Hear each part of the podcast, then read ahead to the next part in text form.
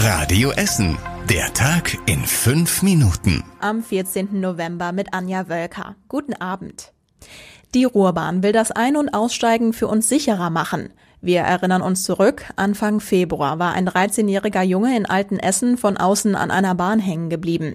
Er wurde mitgeschleift und schwer verletzt. Bis heute ist unklar, wie es genau zu dem Unfall gekommen ist.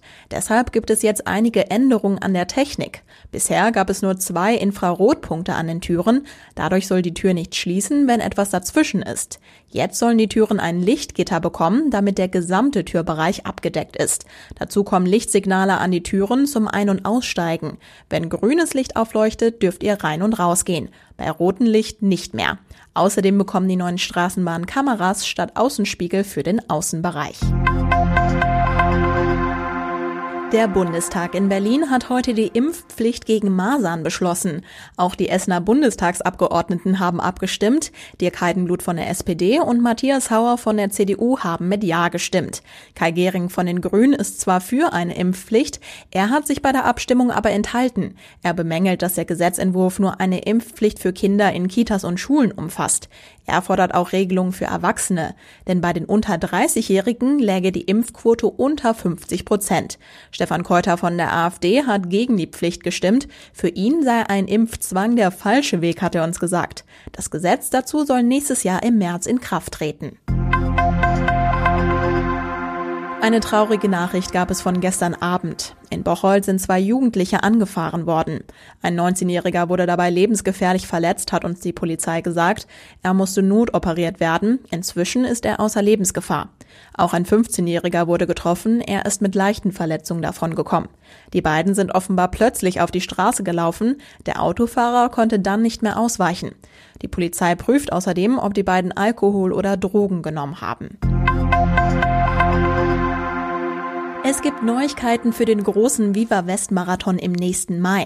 Es gibt nämlich noch mehr Läufe als sonst. Neu ist ein Lauf über 15 Kilometer und ein Lauf über 6 Kilometer. Außerdem gibt es eine neue Strecke, denn ein langes Stück durch Bottrop fällt weg. Bei uns in der Stadt geht es aber wieder durch Altenessen, Katernberg und an der Zeche Zollverein vorbei. Ihr könnt euch jetzt schon anmelden. Den Link dazu findet ihr auf radioessen.de. Am Nachmittag gab es in Frohnhausen eine Menschenkette rund um die Apostelkirche. Erwachsene und Kinder wollten damit für den Erhalt des Apo-Hauses demonstrieren. Sie haben Angst, dass das Jugendzentrum geschlossen werden könnte. Wir haben deshalb nachgefragt. Eine Schließung ist aber gar nicht geplant, sagt das Presbyterium im Gespräch mit Radio Essen. In Zukunft könnte es höchstens einen Umzug in ein neues Gemeindehaus geben. Aber auch nur, wenn man ein passendes Gebäude gefunden hat. Viele Essener Händler bereiten sich auf den Weihnachtsbaumverkauf vor. Am Wochenende startet nämlich offiziell der Verkauf. Bis jetzt hat die Stadt 13 Verkaufsstände genehmigt, da kommen aber noch viele dazu. Auch einige Bauern- und Jugendorganisationen verkaufen Weihnachtsbäume. Am Hof Kammesheit in Schür könnt ihr eure Bäume sogar selbst sägen. Am Jugendzentrum Wichernhaus in Holsterhausen könnt ihr euch einen schon abgesägten Baum aussuchen. Eine Übersicht der Stände findet ihr auf radioessen.de. Und das war überregional wichtig. Im Bundestag wurde heute auch über den Solidaritätszuschlag diskutiert. Jetzt ist es beschlossene Sache. Ab 2021 fällt er für die meisten Menschen weg. Das sind 90 Prozent der Zahler. Nur für diejenigen, die sehr viel Geld verdienen, wird er zum Teil abgeschafft. Die Reichsten in Deutschland werden weiter voll zur Kasse gebeten. Es gilt das Prinzip, je höher das Einkommen, desto mehr Soli fällt an. Der Solidaritätszuschlag war ursprünglich als Sondersteuer eingeführt worden, in erster Linie für den Aufbau Ost.